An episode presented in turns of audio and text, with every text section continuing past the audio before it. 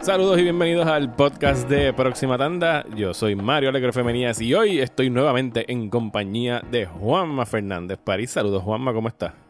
Todo bien, mano. Todo bien. hoy tenemos un día bastante extraño, no solo porque está, son, eh, para que tengan una idea, es jueves a las 5 de la tarde, jueves 11 de junio, y estamos esperando lo que sea que vayan a anunciar desde la conferencia de prensa del gobierno que va a ser en un cine. Así que si de repente vas alguna noticia mientras estemos grabando, pues hablaremos de ella, pausaremos para hablar de ella. Pero también es un día extraño porque por primera vez yo creo que desde febrero tenemos la oportunidad tú y yo de hablar de tres estrenos en una misma semana. Tres estrenos que ustedes van a poder ver en sus casas eh, lejos de cualquier riesgo del COVID-19. Eh, así que, no sé, me siento raro ante el hecho de que pueda hablar de tres películas nuevas. no sé qué tú piensas. Bueno, es como que, ti o sea, es, raro, pero pues es como que típico de, de, de nuevo, es como una temporada de cine de verano virtual, o sea, se supone que en esta temporada es cuando nosotros más ocupados en ese sentido de tener más películas que reseñar y precisamente como no ha habido eso, pues esto es como que el primer, eh, lo que lo que queda de, de, yo me acabo de, mientras estamos hablando aquí, me acabo, de poner Twitter por, por si acaso pasa algo con, con lo que tú dijiste. Sí, yo eh, estoy pendiente aquí también a Twitter. Eh, pero sí, o sea, tres estrenos y tres estrenos grandes e importantes, porque han habido múltiples estrenos, pero lo que pasa es que... Este... Sí, estos son estrenos que iban para los cines, dos de ellos específicamente iban para los cines. Dos de ellos específicamente para los cines y el otro es un estreno, de nuevo, la, la, lo que se está convirtiendo en una tendencia bastante o sea, fuerte de directores de bagaje en llevando sus películas a Netflix. Obviamente Spike Lee había producido la serie She's Gotta Have It con Netflix, así que no es su primera colaboración con esa plataforma, pero es su primer el primer largometraje del que oficialmente estrena en Netflix. Bueno, estos tres estrenos llegan mañana a distintas plataformas y vamos a empezar por, yo creo que de, de los primeros atrasos que, que, anunciaron y el proyecto que lleva más tiempo eh, de gestación, que es Artemis Fowl, la nueva película del director Kenneth Branagh, que se supone que iba a estrenar en el 2019 en el 2019 y la movieron creo que dos veces. La movieron, la última vez que la movieron iba a ser creo que abril de este año o mayo de este año, ahora mismo no, creo que es abril. Creo que era, eh, era, mayo, era literalmente la que, la que estrenaba justo después de Black Widow. O sea, que era como una especie, era como una especie de, tirar un dump extraño, porque en mayo es una buena una buena fecha, pero literalmente después, ser la película después de Mulan y Black Widow, pues era como que un poco de de extraño, que hay veces que Disney hace eso, que como que, como que pone películas detrás de cosas que se saben que van a ser éxitos y las tira como quiera. Pero eso es en otra, eso era en otra época cuando íbamos a los cines. Ahora mismo pues Disney Plus es lo que hay. sí. We want to know everything about the man work for. The man? Oh, oh no. This isn't about the father. This is about the son. Artemis Fowl. Disney Plus es lo que hay para esta película y yo diría que no, que fue justo en la plataforma que tenía que estrenar porque después de verla, de verdad que opino que esto iba a ser un, un fracaso taquillero. Yo leí tu reacción en Twitter, o sea, y, de hecho yo reaccioné, te puse unos emojis en tu cuenta de Instagram. Lo vi, lo vi. Eh, lo vi. Y entonces es como que porque cuando hablamos, o sea, cuando hablamos así como que texteamos nuestras nuestras pensamientos iniciales o reacciones iniciales. O sea, de la forma en que tú estás reaccionando es como si esto fuera una bolsa discreta de basura que hay que tirar la sopa con ahora mismo.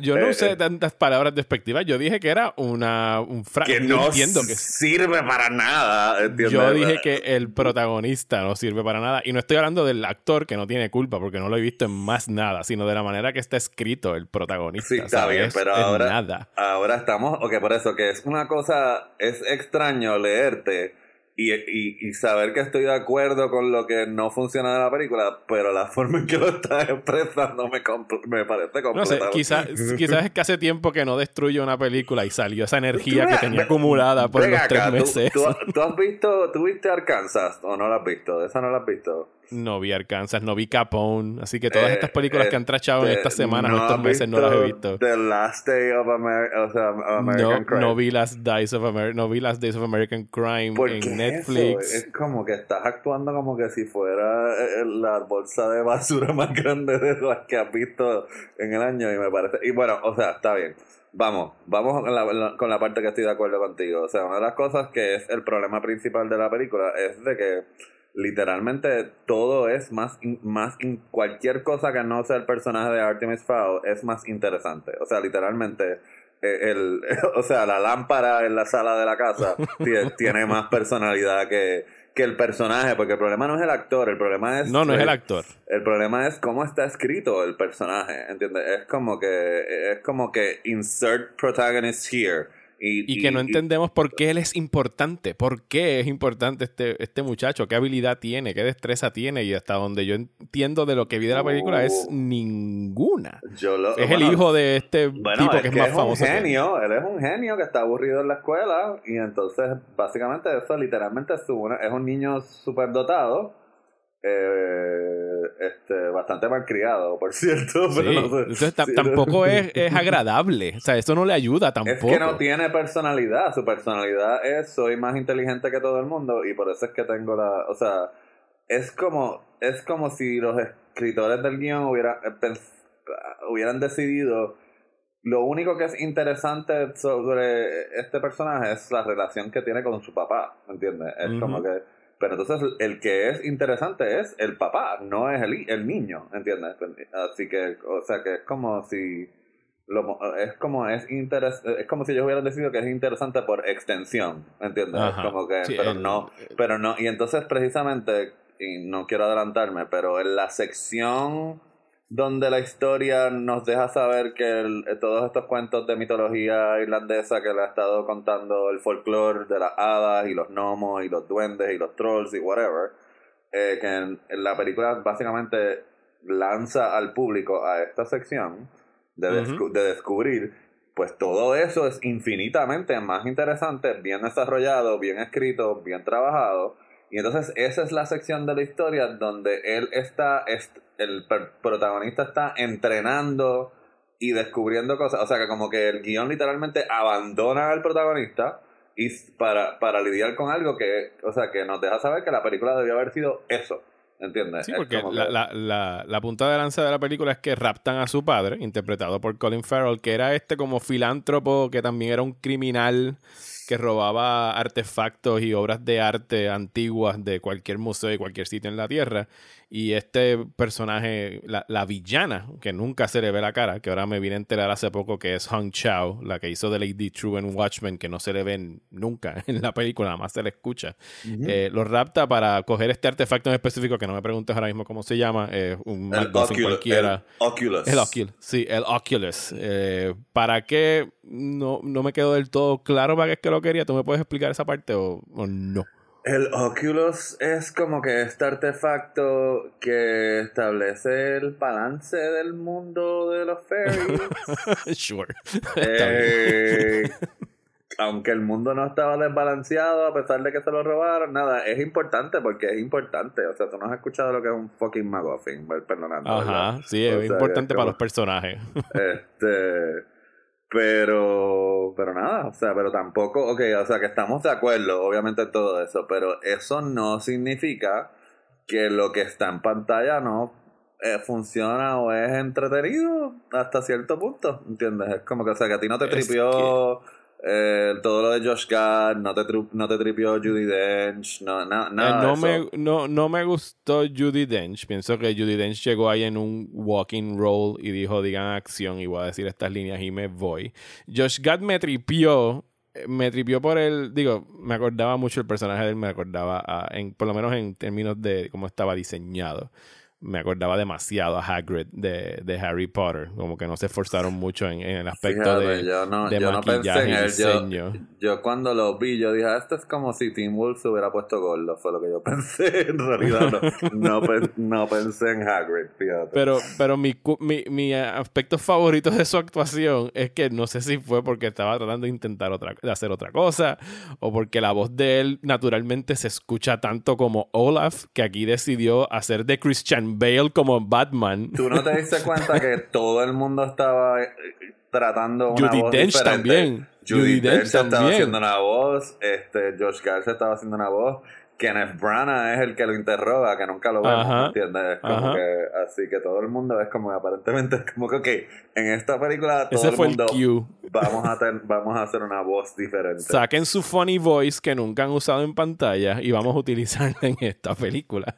Que, que de hecho, leyendo ahora, ayer en vulture.com sacaron como que la trayectoria lleva 20 años en production limbo porque adquieren los derechos de ella justo cuando empieza el boom de, de Harry Potter y todos los young adult novels, pero por alguna razón nunca dieron pie con bola. Creo que trajeron, el- de las últimas cosas que trajeron, que fue cuando trajeron a Kenneth Branagh, fue para suavizar como que aspectos más eh, crudos de la trama, según lo que leí en ese reportaje, como que era más áspero, el protagonista más áspero. Si pudieses, sí, si pudieses creer eso, era aún más áspero en la novela, según lo que leí. No me, no me consta, no he leído los ¿Y libros. ¿Qué hace? O sea, le, le- o sea, encierra, o sea, es como, como el de Fifty Shades of Grey, tiene un Red Room en vez de, de, la, de la jaula y se pone extraña la sección donde rapta al, al otro personaje. No tengo idea de, de esos detalles. Pero sí, la- honestamente la encontré tediosa. La encontré que era fantasía del, del montón. Sí se sentía como algo que de verdad habían adquirido los derechos hace 20 años y se les fue el window de opportunity de cuando estas películas estaban en, en su pico, cuando estaban haciendo todas las Hunger Games y las huele mil otras eh, eh, libros de YA que estuvieron sacando para, para esa época. Pero en su defensa, la vi con mi hija de nueve años y a ella le gustó la película. Después le pregunté exactamente qué fue lo que pasó en la trama y no supo explicármelo muy bien. Pero yo creo que eso ya eran. Es que en realidad la encontré rebuscada, era como que innecesariamente confusa lo que estaban explicando ahí. Y que toda la acción se circunscribe a, a esta mansión, que en realidad no era como que una mansión que tú dijeras, wow, qué mansión más ¿Qué sé nítida yo? para desarrollar mí- una historia. O sea, cuando tú estás hablando, yo- esa fue la reacción que yo tuve ah, de Nutcracker on the Four Realms, ¿entiendes? A, a mí esa sí me pareció como que extremadamente tediosa y como que un desperdicio completo. Este, no sé si te acuerdas de esa que también es una como que pasó sin, sin gloria. ¿Cuál, Eh, cuál, perdón, cuál fue? The Nutcracker on the Four Realms, la que Ah, Disney- sí, sí, sí, o sí. todo lo que tú estás diciendo, esta a mí como que, o sea, de nuevo, eh, o sea, es- estoy de acuerdo con todo lo del protagonista. Eh, me, me gustó el mundo de los fairies, me tripió Judy Dench, me tripió Josh Gad, este, eh, pero pues sí, es como que yo lo, que fue lo que dije en la reseña, ¿entiendes? Es como que sí, es entretenido, tiene todas estas imperfecciones, pero funciona y, y lo que le pasó a tu hija es como que cuando se acaba no te vas a acordar qué rayo fue lo que viste, pero no es como que esta cosa ofensiva, o sea, this piece of crap. Este, que como- piece of crap. o sea, hello, yo estoy parafraseando, básicamente. Ajá, ajá. No, no, y yo, no- Este, yo evito de tener que usar esas palabras al menos. O sea, yo creo que yo creo que na- nada más hay una película que yo he visto en mi vida que puedo describir como a piece of crap. Eh, que tú y yo Eh. sabemos cuál es, que es la voz de Untold Story. Sí, pero tú has usado Piece of Crap para otra película también. Pero vamos a no desviar el podcast. Este, no de- recuerdo cuál es esa, pero está bien, me lo dices Ay, después. una. Una también puertorriqueña. Este, Ah, ok, qué joyitas, sí, qué joyitas dos. Tú Yes. ves- Tú ves oficialmente desviado el tema. Prepárate Merecido, para todo. sí. Prepárate No, no, no, para todos los comments debajo de, de, de- de cuando publique el podcast. Ojalá, ojalá coja vuelo el podcast con ese comentario. Aunque voy a. stay tuned. Voy a, yo Dale. voy a hacer referencia a qué joyitas de nuevo en este podcast. ¿Por qué? Oh my Ya- God. Ya veremos. Ok, ahora sí que estoy intrigado. Can't focus on Scott anymore, honey. He's 24 years old, Marjorie. Let that fucking bird fly, please. Don't worry, Mom. I know your daughter got smart and went to college and abandoned us. But I'm still here. I'm gonna be here forever.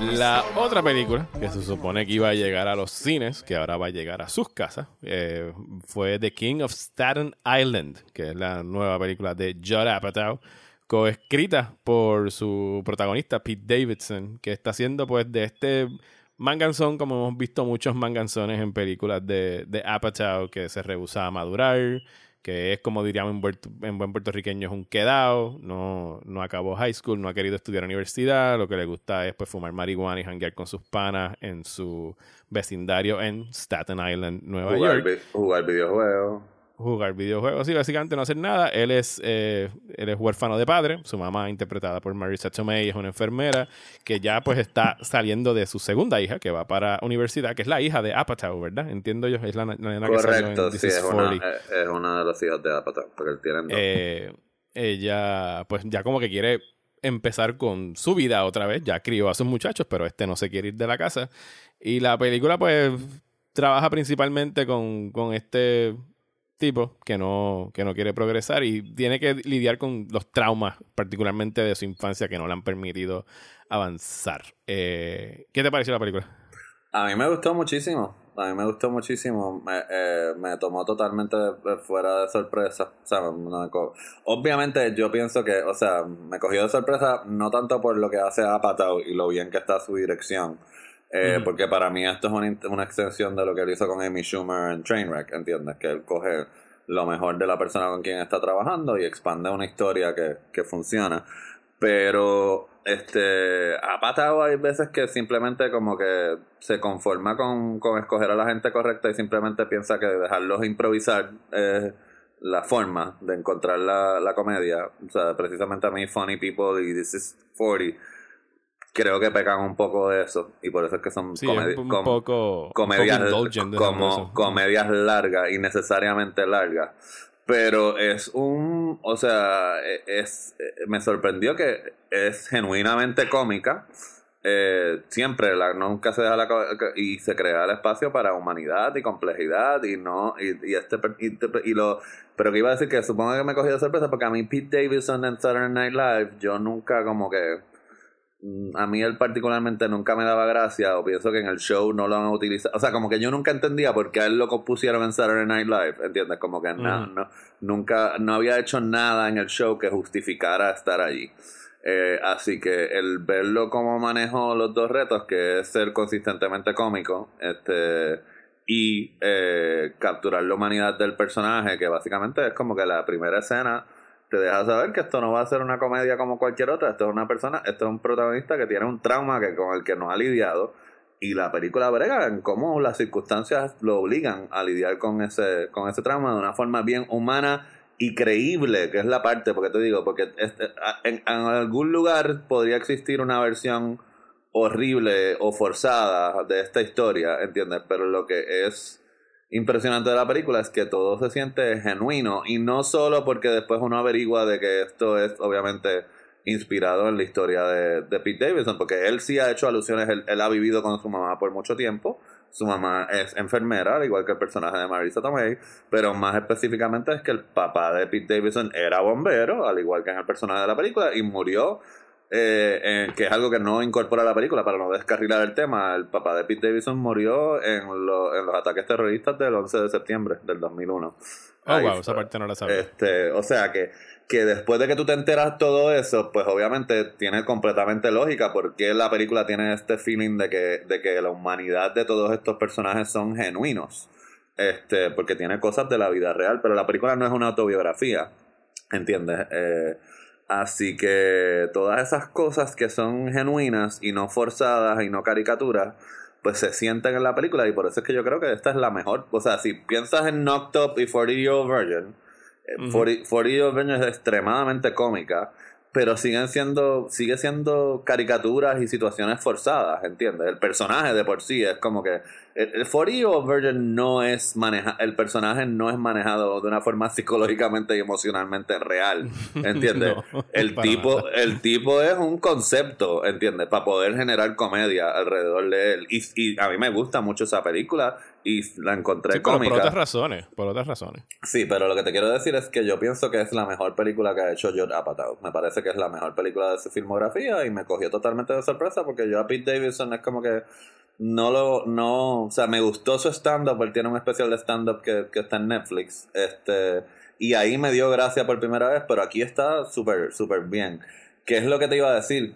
Que aquí viene la referencia que joyitas, ¿entiendes? Es mm, como que... Ok, ok, espérate, déjame acomodarme. Este, o sea que, o sea que ha pasado, ha tenido como, o sea, no solo cuenta para una comedia el coger estas figuras conocidas. En el caso del lado acá, pues coges al Molusco y coges a Rocky y los, y los zumbas en, en, en, situaciones que generen comedia. Eso es como que un estilo de comedia de 1949, ¿entiendes? Es como que de, televisión de 1949.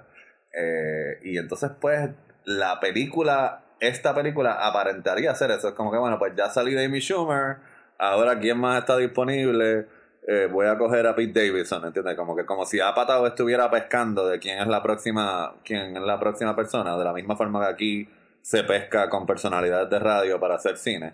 Este, pero el problema es de que en que joyitas, esos dos, el Molusco y Rocky, en realidad no tienen personajes, ¿entiendes? Eh, a pesar de que el Molusco es un personaje en la radio, ¿entiendes? Ni siquiera eso está bien delineado en, en, esa, en esas comedias, ¿entiendes? Y son caricaturas. Aquí todo el mundo, literalmente, hasta los panas quedados, ¿entiendes? Se sienten que son personas de verdad, ¿entiendes? No es como que, ah, pues este es el pana idiota, que es el bajito, y este es el pana, ¿entiendes? Como que se sienten como gente. Y eso es lo importante y eso es lo que facilita la comedia, yo, yo creo. Sí, no, yo quedé bien sorprendido por esta película. Aprecié el hecho de que fuera un guion tan franco y que sí, la película trata acerca de un personaje inmaduro, pero el guion para nada demuestra esa inmadurez. Eh, estoy de acuerdo en, en, el, no, no, sé si ahora mismo, no he pensado si en realidad es la mejor película de Apatow, pienso que es la mejor película de Apatow que ha hecho en más de 10 años. O sea, posiblemente a mí no. estoy de acuerdo en que This is 40 y Trainwreck, esas son buenas comedias y son de las mejores comedias que han salido en los últimos años, pero no necesariamente alcanza este, este nivel de, de sofisticación en términos de, de, cómo está escrita, porque está persiguiendo algo distinto desde el principio ese, donde te presentan que es un personaje que está atravesando una depresión severa y que lo que está haciendo está pues lashing out y acting out para tratar de esconder todo eso que, que está cargando con, con, él. Así que sí aprecié mucho esa honestidad. No, yo no yo no acostumbro a ver eh, Saturday Night Live fuera de los sketches que tienen en, en, YouTube o en Twitter y que se hagan trending y cosas así. Así que mi relación con Pete Davidson no tengo ningún prejuicio con él. O sea, yo sé que hay, un, gente que no lo soporta o que ha tenido cosas a él no lo, A él no lo, a él no lo usan. A él no lo usan la mayoría de las veces. Muy pocas veces lo utilizan en los sketches cuando salen los sketches siempre no es, él no es el eje de la, o sea, siempre es un personaje secundario. O sea, básicamente eh, el, el extent de lo como lo han usado en Saturday Night Live es como que este tipo es funny looking, ¿entiendes? Así que cuando necesitas a una persona rara que se vea raro eh, en el medio de un sketch, a él lo, lo donde a él lo sacan es en el Weekend Update, ¿entiendes? Donde él literalmente hace cuentos sobre la mamá, ¿entiendes? En el Weekend Update, de lo que él hizo en el fin de semana o todo ese tipo de cosas. Y ahí sí es, ese ha sido su fuerte, que irónicamente, pues eso se tradució al guion que estamos viendo ahora, porque, porque a él no lo han sabido usar bien en, en, en esta comedia de, de sketches, ¿entiendes? Saturday Night Live. Sí. El, yo no sé, o sea, yo no fue hasta el final que, digo, spoilers entre comillas, que, se que está la dedicatoria a, a su papá y sale una foto de él con el papá de bombero, que de verdad empecé a buscar un poquito de información y sabía que estaba basado en, en, su vida y sí se siente como un proyecto y algo que está escrito desde un punto de vista bien, bien personal. No sabía ese detalle, ese no lo encontré del, de que el papá había muerto en los ataques de, del 11 de septiembre, que definitivamente le le añade como que otro nivel a lo que estamos viendo en, en pantalla. Pero dentro de todo el, el, el, dramedy que se está trabajando, porque sí tiene cuestiones de, de drama, es una película Sí, e, es, una película, o sea, que nunca deja de, de, ser graciosa. Tiene muy, muy buenos chistes. Y el elenco está a la, a la par con lo que está haciendo todo el mundo. de lo que, Marisa, Tomei, sobre todo. Está genial. O sea, yo pienso que es lo mejor que ha hecho desde Michael Zambini. ¿Entiendes? Es como que. Fácilmente. Eh, y que de hecho, hoy, leí que estaba lamentando el, el, hecho de, tener que estar haciendo de madre. Pero, pues, mano, o sea, Marisa Tomei ya tiene cincuenta y pico de años, puede hacer papeles de, de mamá. Hello, desde hace rato, pero pues acuérdate que ya es la tía sexy del MCU, así que ahora oficialmente es madre, así que supongo que está lidiando con él. Sí, y es un chiste que no pueden e, evitar, porque incluso aquí también lo hacen en algún momento que ella va a visitar el restaurante y los meseros están ligándose a Marisa Tomei, porque obviamente pues tienen que estar ligándose a Marisa Tomei, pero también Bill Burr. Bill Burr que yo he visto de él, sí yo he visto un par de stand-ups.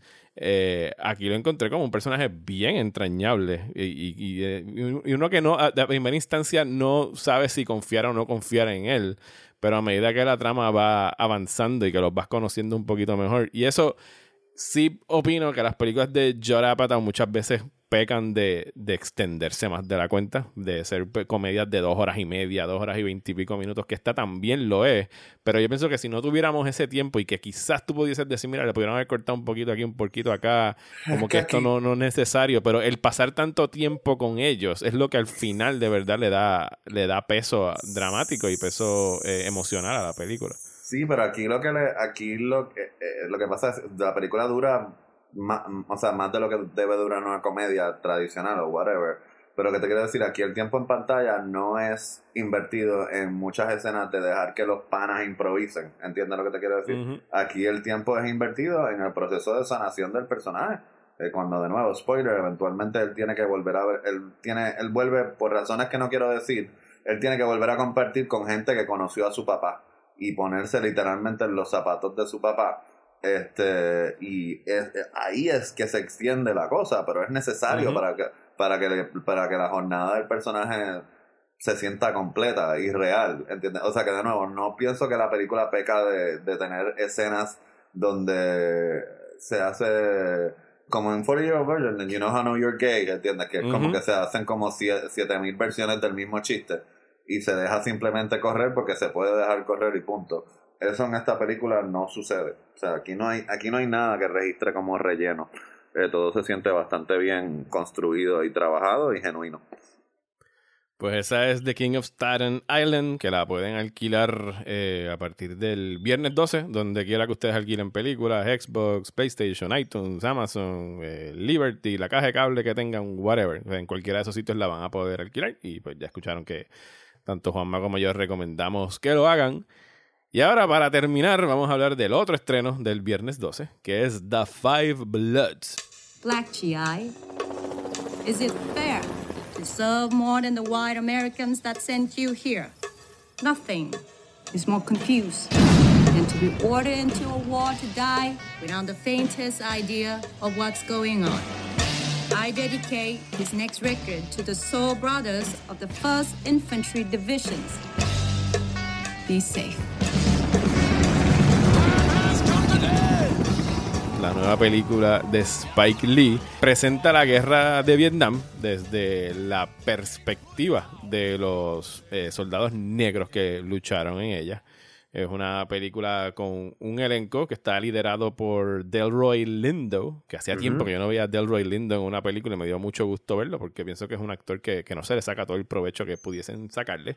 Eh, junto a él actúan Chadwick Boseman, eh, Jasper Paconen, eh, Paul Walter Hauser y específicamente el crew es Clark Peters, Asaya Wiltock Jr. y Norm Lewis. Son los que hacen de estos cuatro veteranos de Vietnam que regresan a Vietnam para dos cosas. Una, como que recogerlo, encontrar los restos del pana de ellos, interpretado por Chadwick Boseman, que murió en la guerra, y recuperar este oro que se quedó extraviado y que lo estaban utilizando como para comprar a estos soldados en, durante la guerra. Que, pues, claramente eh, eh, Spike Lee está como que rindiendo tributo a Treasure of Sierra Madre, eh, protagonizada por Humphrey Bogart, porque es una trama muy similar. De hecho, creo que hasta en algún momento repite la música. No busqué si era la misma música, pero hay una escena muy parecida cuando encuentran el oro que se siente sacada directamente de, de esa película.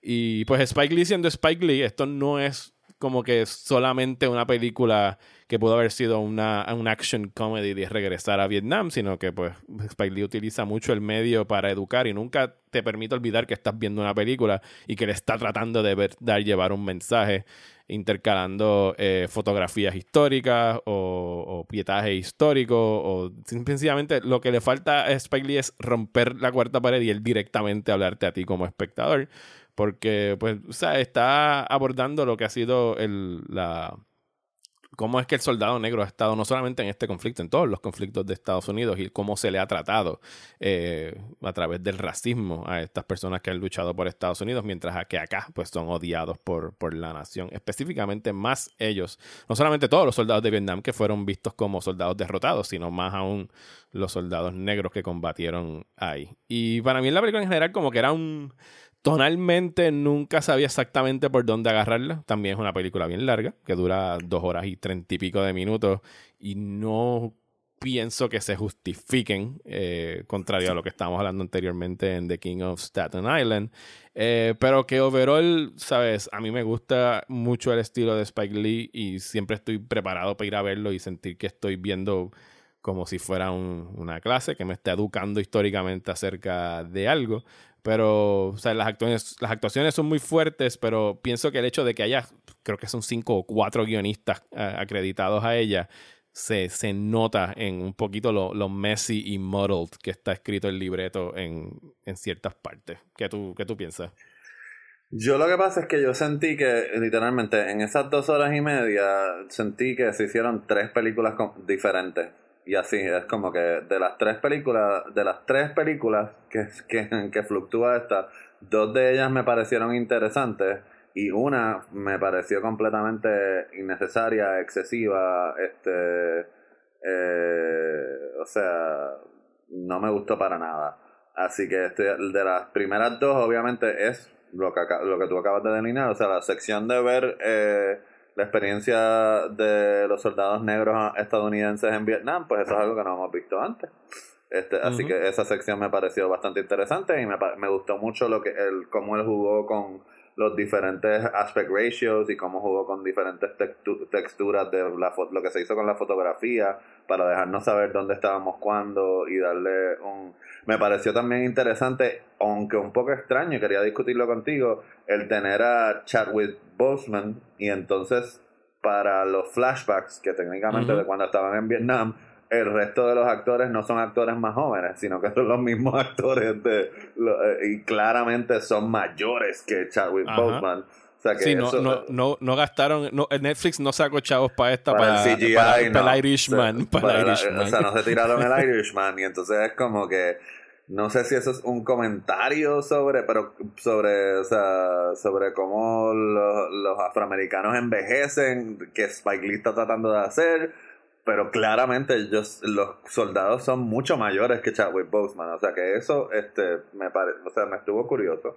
Fíjate, a mí me, me gustó eh, la decisión de no rejuvenecerlos ni hacer el recasting, nada más que por el hecho de que esto es un viaje que ellos están haciendo a Vietnam y están como que confrontando nuevamente su pasado y pues lo están haciendo desde la perspectiva ya de ellos pues de viejo. Sí pero eso no queda eso. no queda tan claro entiendes yo, eso está racionalizado entiendes lo que te quiero decir porque yo he, visto, he, visto hoy me topé con una foto de, de ellos entiendes en la parte de Vietnam y la foto está retocada para que todos los actores. Que sale al principio de la película. Al principio de la película enseñan esa foto. La película, o sea, la, esa foto está retocada, pero ellos en, en el pietaje de la, de la película no están retocados, ¿entiendes? O sea que. Pero de nuevo, no me, o sea, no, simplemente me pareció como que algo interesante como punto de discusión, precisamente porque como la película no lo explica, pues uno puede como que eso mismo, uno lo puede interpretar de diferentes formas, lo cual lo hace interesante. A mí no me gusta que me sirvan todo en bandeja de, en bandeja de plata. Eh, me, me gustó todo lo que se siente como una extensión de lo que él hizo con Black Clansman, donde hay una narrativa y él claramente tira la línea entre la narrativa de la ficción al estatus en el que se encuentra Estados Unidos ahora mismo, ¿entiendes? Con todo lo que está sucediendo. Y obviamente yo hoy eh, tuve la oportunidad de hablar con, con el que hace de Oris, tuve una entrevista telefónica y él lo, él lo describió perfectamente, jamás nos nos imaginamos que cuando estábamos haciendo la película que iba a coincidir con que, estado, que, que la historia de los Estados Unidos no iba a hacer la publicidad, ¿entiendes? De la, como, como si hubiéramos hecho esta película para estrenarla exactamente con lo que está pasando eh, eh, con el movimiento de Black Lives Matter y con lo que todas las protestas que han surgido después del asesinato de George Floyd. Eh, o sea que hay cosas que, que eso le da fuerza a la película, ¿entienden? En el sentido de que hay cosas de la temática que, que dejan saber que, que, es lo que Spike Lee, y con eso es que él cierra, ¿entiendes? Es como que el racismo no es algo de ahora, el racismo no es de Trump, el racismo es algo histórico y sistémico en el, con el que se ha construido la sociedad de los Estados Unidos. Y Spike, desde que se fundó. Y, y Spike Lee, o sea, cada vez encuentra nuevas formas de señalar eso dentro del medio que mejor maneja, que es la cinematografía. Así que todas esas, la forma en que él entre, entretejió eso entre el regreso de ellos a Vietnam, que es como que la segunda película, ¿entiendes? Cuando se lanzan a buscar el oro, este, también me gustó muchísimo. Pero entonces supongo que la parte que me pareció totalmente innecesaria, aburrida y excesiva es la parte de la historia donde, donde eso, donde hay los ecos de, donde pasa lo que pasa en toda película que se hizo después de Treasure of Sierra Madre, ¿entiendes? Donde, hay, donde hay oro y un grupo de gente que está tratando de quedarse con el oro, pues es obvio, toda la parte de las minas y todo eso. Obvio, clichoso lo que va a pasar, ¿entiendes? Todo el mundo va a querer el oro. Eh, y entonces eso mezclado con el con el desliz mental de uno de los personajes, para no hacer spoilers, ¿entiendes? Eh, eh, todo eso me pareció totalmente, o sea, eso ya yo lo he visto en otras películas, ¿entiendes? Así que no es, o sea, siento que es una pérdida de tiempo y una pérdida de oportunidad, ¿entiendes? De, de, de, con esta, o sea, siento que es como que, ok, nos podíamos haber ido en este tren, pero nos, nos metimos para acá, ¿entiendes? Y siento que él está, o sea, en serio, esta película, el clímax de esta película es un tiroteo, de verdad, ¿entiendes? Es como que sea que esa parte me decepcionó y me decepcionó bastante. Y creo que no sé por qué Spike Lee se regodea tanto en la violencia, ¿entiendes? No, esto es la, la, la segunda vez que me pasa, ¿entiendes? Aquí hay momentos de violencia bien fuertes, bien gráficos, ¿entiendes? Y, y y no entiendo por qué lo estoy viendo. O sea, no entiendo cuál es. Y no estoy hablando de las fotos históricas que él usa. y, porque ahí sí me parece apropiado, porque es violencia. tienen el poder y el poder eh, necesario eh, que eh, es violencia real, ¿entiendes? Y entonces, pues. te refieres al morbo innecesario, específicamente sin entrar en spoilers, una subtrama que tiene que ver con las minas, con este grupo de personas que está buscando minas en. bueno, y no solo eso, en el tiroteo también, ¿entiendes? Es como que. O sea no sé, o sea, esa, todo, toda la última sección de la, de la película me, me decepcionó bastante. Eh, y entonces también el uso de la música, de, de, de está sucediendo esta escena y de momento hay esta música que empieza como fondo, pero entonces empieza a subir y la música no va para nada con lo que está sucediendo en la escena, ¿entiendes? Es como que eso también, o sea, es como que sería como para sentarte a tener una conversación con él de cuáles eran las intenciones, porque, porque llega un momento donde se siente que él agarró todo lo que pudo encontrar y lo tiró a la pantalla a ver qué, a ver qué, qué pasaba. Este, versus las otras secciones que se sienten bien calibradas, deliberadas, inteligentes, ¿entiendes? Es como que de alguien que sabe manejar bien el medio pero así, eh, o sea, es como, es como, eh, eh, la filmografía de Spike Lee se mueve entre esos dos péndulos. Lo que pasa es que esta es la primera vez que el péndulo se mueve en una misma, en una, en una misma película. ¿Entiendes lo que te quiero decir? Es como que usualmente él hace una de esa forma, que es así como que totalmente desenfrenada y exacerbada, y él dándole rienda suelta a sus, sus instintos más así como que hedonistas, como cineasta y otras que están completas, donde él se enfoca en la historia y lo calibra y lo maneja todo súper, súper, o sea, hace, hace un acto de malabarismo increíble, eh, o sea, y pues a mí, me pasa eso con las de él, no, o sea, y esto pues sucede en esas dos horas y media, sucede en la, dentro de una misma película. We've been dying for this country from the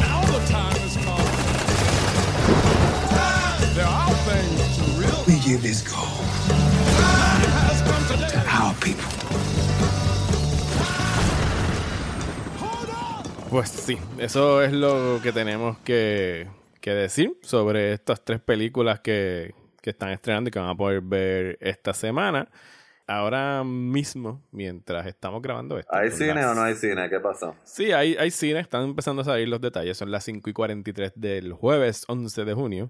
Eh, y aquí, pues, bueno, voy a citar eh, la gobernadora Wanda Vázquez. Dijo que en su casa le pidieron que por favor abrieran los cines, así que ella los va a complacer y va a abrir los cines. En no su- sabía, que, en- en no sabía que en la casa. de Wanda Vázquez podían tomar decisiones sobre lo que abre o, sea que en el si país, yo, pero o sea evidentemente... que si yo quiero, eh, o sea que si yo quiero que arreglen Suri, este, En, casa que- de Wanda no están pidiendo eso. no, no, están pidiendo eso, pero tengo que, Pero están tengo que pidiendo ver- abrir los cines. Tengo que averiguar quién vive con Wanda para que le llegue el mensaje. Entonces, como que Yes. hacerme, hacerme pana de la hija o del hijo o de quien sea que vive con ella. Sí, Este- por, lo- por lo me- mínimo conseguir su, su contacto en WhatsApp o en TikTok o por lo que sea, depende de cuántos años tenga. Así que no han dado los detalles. Obviamente están diciendo que el uso de mascarilla va a ser requerido en los cines. No sé cómo la gente va a comer popcorn eh, con máscaras puestas, pero me imagino que si lo hacen en los restaurantes lo harán. No han dicho horarios, no han dicho nada. Qu- Quitaron el toque de queda, va a empezar a las 10 de la noche. Bueno, pues vamos, mira, no sé para a- qué existe el vamos- toque de queda. Nosotros, a nosotros, nos, a nosotros nos afecta lo de los cines, pero aquí dice reapertura desde el martes, los spas, así que ya nos podemos ir a arreglar, eh, estéticas, agencias de publicidad, todo servicio profesional, museos, cines, con distanciamiento. A partir del martes que viene. Eh, a partir de desde el martes de la semana que viene. Eh, y ahora- eh, autocines y gimnasios. Eh, amplia capacidad de ocupación de personas en negocios a 50%, o sea, ni siquiera 25%, que hubiera sido más, más, más, eh, qué sé yo. Eh, o sea, no tenemos cinco, digo, yo no quiero descarrilar el podcast por completo porque sé que estábamos cerrando. Eh, pero no tenemos más de 5.000 casos en la isla y siguen Sí. subiendo. ¿Entiendes? Es como que. Y yo quiero regresar al cine y probablemente vaya al cine. Yo ahora lo que me interesa es tener una conversación con la gente de, de Caribbean Cinema a ver cuáles son las medidas. Porque yo me quiero. Yo quiero saber cuáles son quiero- las películas que van a dar, porque no hay Ah, películas es la- ahora mismo. no, pero además de las películas, porque yo voy al cine, yo podría, o sea, si tú me pones, me pones Invisible Man de nuevo, yo la voy a volver a ver al cine, ¿entiendes? Es como que si, si la quiero ver algo, a mí eso de, yo la- tú sabes eso, yo puedo tener Raiders of the Lost Ark en mi casa y si la, y si la proyecta en una pantalla grande, yo voy a ir a verla. Este, en circunstancias normales, ahora, Ajá. ¿entiendes? Eh, eh, eh, yo lo En que medio quiero- de una pandemia. yo lo que quiero es saber que ir al, de que yo estoy seguro de que, de que mi salud no está en riesgo. Este, Mira, yo, yo eh, lo que dije hace como una semana fue que yo puedo comprender todas las medidas que ellos entiendan de, de salubridad y de control y de capacidad que les dé la gana. Yo en quien no confío para nada Ah, es sí, que sí, en el sí, público que se vaya a regir por ellas, porque estamos hablando de un espacio donde no pueden seguir reglas básicas de comportamiento. en como cine. callarse la boca mientras Como está como callarse no la hablar, boca, no hablar no mientras- prender los celulares, no estar jugando en Facebook, etcétera, etcétera. Tú, entonces, se supone que yo confíe que se van a sentar donde les toca, que no se van a quitar la máscara, que vamos a estar respirando el mismo aire por dos horas, aire que va a estar entrando y saliendo de la misma sala, recirculado. Sea, yo ahora mismo, o sea, d- don- donde mi posición ahora mismo, yo podría hacer excepciones por una función de prensa, que yo sé que serían 10 personas dentro de una sala, más o menos. Eh, pero meterme a una sala de cine donde todo el mundo tiene que estar en el misma área del candy, donde todo el mundo va a estar pegado haciendo fila para entrar a los cines, para entrar a la sala, eh, no, no sé. Yo, por lo menos, yo no me siento tranquilo y mucho menos con, con el, lo poco que se ha hecho aquí en este país de rastreo de personas, de las pruebas que se están haciendo. Eh, yo y la pienso que es muy segunda, y, bueno, y la segunda parte es lo que tú dijiste, es como que, ok, el martes de la semana que viene, ¿qué va a, ¿Qué estar, a en? ¿qué va a estar en cartelera? Sí, no, la ironía más grande de mi vida sería que yo, que, y tú también, que por décadas hemos estado llorando el hecho de que aquí no se hace repertoire cinema, que aquí no se traen películas viejas para proyectar, sería que ahora de repente empiecen a traer un chorro de películas viejas que yo nunca he visto en el cine, nada más que para llenar las salas y que no me atreva a ir a verlas por que lo que eso, está no sucediendo. es, eso no es tan fácil en el sentido de que tú sabes que para eso hay que conseguir los derechos y todas Sí, esas sí, cosas. sí. sea que Y de hecho, ahora mismo lo único que está en agenda es la película esta de Russell Crowe para el primero de Sí, la julio. La, de Unhinged, que por eso te digo que tenemos dos semanas donde, o sea, ¿qué van a hacer? No hay Van a- nada. van a volver a poner Onward y van a volver a poner Bloodshot y van a volver a poner este The Hunt, todas estas que van a poner Trolls, que nunca llegó a los cines. O sea, que, o sea, literalmente sí me intriga, me intriga averiguar qué rayos es lo que van a, qué es lo que van a poner.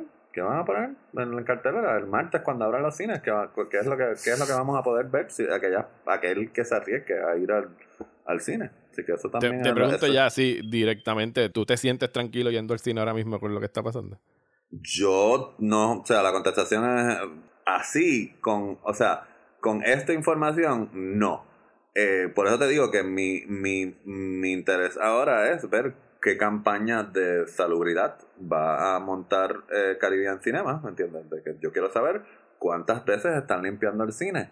Eh, dado que son asientos, ¿cuántas veces, cómo van a limpiar el cine? Porque está bien lo de mascarilla. Para mí el popcorn, yo sé que, que la gente que sube y baja de peso, ¿entiendes? Pues se asume de que uno se está hartando comida todo el tiempo. Pero yo, para mí, ir al cine no es sinónimo de comer popcorn. Así que a mí, ir al cine y no comer, para eso no va a ser un issue, para nada.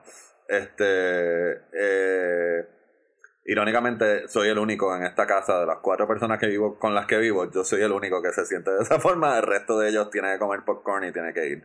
Pero, eh, primero, yo llevar a mis hijos o de ir en familia en el cine, absolutamente no. Yo solo, pues, requeriría que me expliquen cuántas veces lo están limpiando. Van a haber asientos, van a haber asientos eh, vacíos de por medio, ¿entiendes? ¿Cómo va a funcionar? ¿Cómo va a funcionar eso?